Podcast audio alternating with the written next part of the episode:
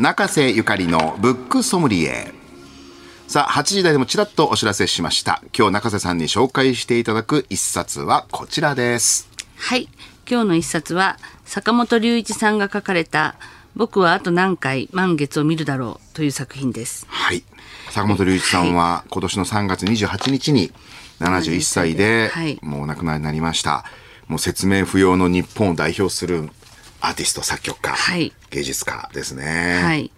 そうなんです。あの、坂本さんは、えっ、と、2009年に57歳までの活動を振り返った自伝、音楽は自由にするというのを、あの、出していらっしゃるんですけれども、これはその、続編にあたる、まあ、本当にさ最晩年までの活動をまとめまとめた決定的な自伝本ということになりますね。はいはい。このタイトルですよね。はい僕はあと何回満月を見るだろうっていうのは、これはあのー坂本さんが、えーまあ、2021年の1月21日に、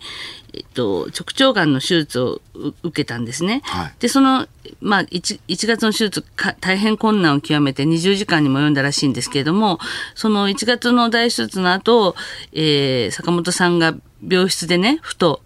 僕はあと何回満月を見るだろうとつぶやいたっていうところが、えーこのタイトルに結びつくんですけどもこれがなんでそういうことをおっしゃったかっていうと坂本龍一さんが音楽を担当した1990年の映画の「シェルタリング・スカイ」っていうベルノベルナルト・ベルトリッチ監督の映画がありますけども、その最後のところにあの原作者のポール・ボールズが登場してナレーターのようにして語った言葉があるんですね。はいその中にそのままあちょっとあの短く言うと自分がいついつ死ぬか知らないから私たちは人生を尽きせぬ泉であるかように思ってしまうと。あのしかし物事は無限回数起きるわけじゃない。多分あと4回か5回だろう。いや、もっと少ないかもしれない。満月を登るのを見ることはあと何回あるだろうか。多分20回か。そしてそれなのに無限回あるかのように思っているっていうふうに、まあ、あの、こあのこれを英語で言ってるわけなんですけどもそういうふうな内容のことを言っていて、まあ、つまり自分たちって人生って無限にあるように思ってるけれども、まあ、無限界ではないわけですよね。それをその満月あと何回見れるだろうっていうことあの見るだろうという言葉に託して坂本さんがつぶやいたわけです。坂本龍一さんの代表作数あるけれど、このシェルタリングスカイの音楽を担当したっていうのは、ものすごい功績で、そうなんですその映画の中の原作者ポール・ボールズの言葉から、はい、それを坂本さんがおっしゃったんですさつぶやいね。病室でふとつぶやいたっていうだからよほど刺さってらっしゃった言葉だったんでしょうね。で実際そのこ,、えっとこの坂本さんの、えーこの連あの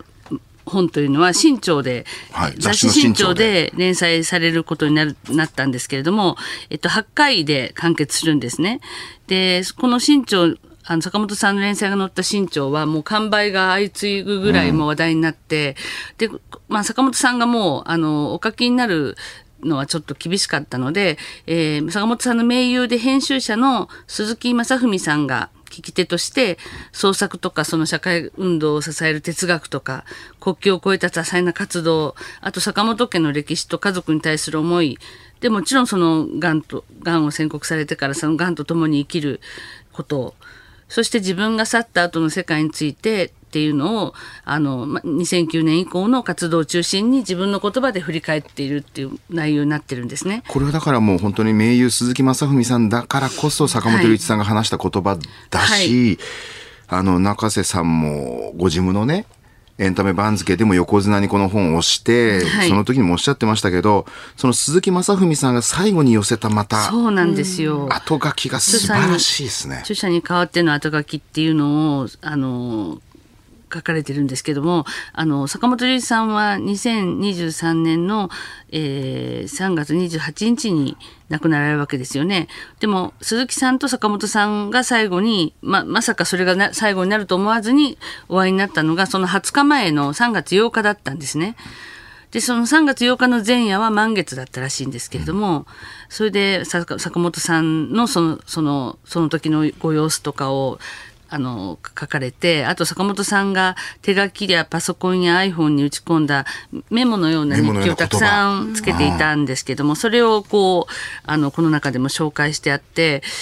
なんか例えば生きるの2022年の1月11日のメモでは生きるのって面倒くさいっ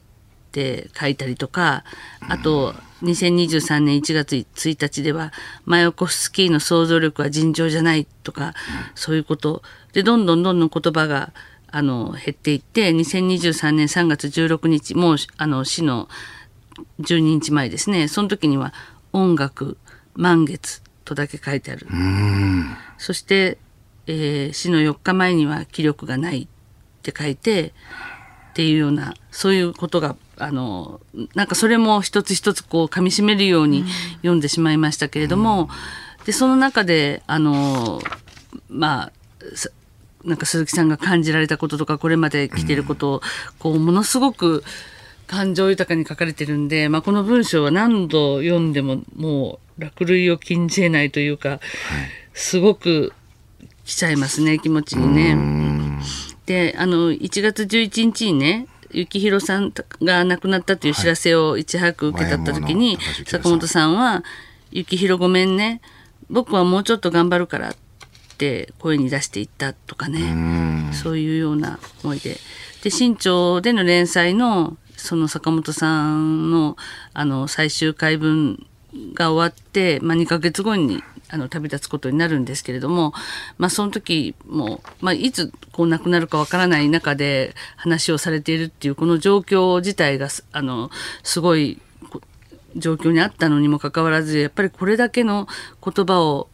これだけこう紡げる坂本さんのやっぱり知性と精神力とまあその芸術性の高さに改めて打たれるそういった作品になってます。なんかこう余命宣告ってすごくうん、酷なことかもしれないですけど、ある種、はい。坂本龍一さんはそこからじゃあ残された人生がどれぐらいあるかっていうことを逆算するように、多分こう鈴木正文さんに語ってるんですよね。はい、うん、ある種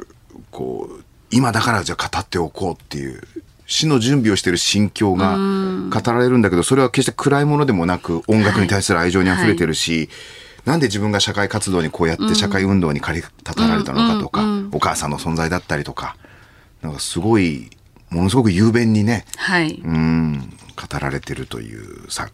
すごいですよねこれ本当に。熊さんもなんかか胸打たれたシーンがあったらしいですね。私もあの坂本さんが星を見た時にどうしてもこう人は星と星をつないでしまう、うん音も一つの音符が並んでるだけでそこに音楽を見出してしまうっていうようなシーンがあって、うん星を見てそんなこと考えるんだとかでも音楽やるからなおさらなんかう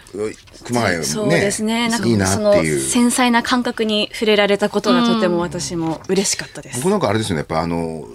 坂本龍一といえば戦場のメリークリスマスって言われ続けることがこんなに嫌だったのに、あはい、だけど戦場のメリークリスマスを超えるような曲をやっぱり書こうみたいな、あれが30秒ぐらいでパッてできたから、はい。自分あもね、うん。数分でも長く生きればあれを超える曲がまた書けるっていう。この生へのまたはい。この渇望みたいなエネルギーもね、はい。感じますしね。はい。うん、坂本龍一さんの書かれた、えーそして、えー編集者の鈴木正文さんの著書に代わっての後書きが素晴らしい。僕はあと何回満月を見るだろう。えーこれ定価2090円税込みで発売中です。えー日本放送のすぐ近く三省堂書店有楽町店では、あなたとハッピーで紹介した本が特集されている特設コーナーを新刊話題の本のコーナーの一角に開設しております。お近くにお出かけの際はぜひご覧ください。そして中瀬ゆかりのブックソムリエは、ポッドキャストでも聞けます。日本放送ポッドキャストステーションほか各配信サービスでご利用いただけますので、ぜひ聴いてください。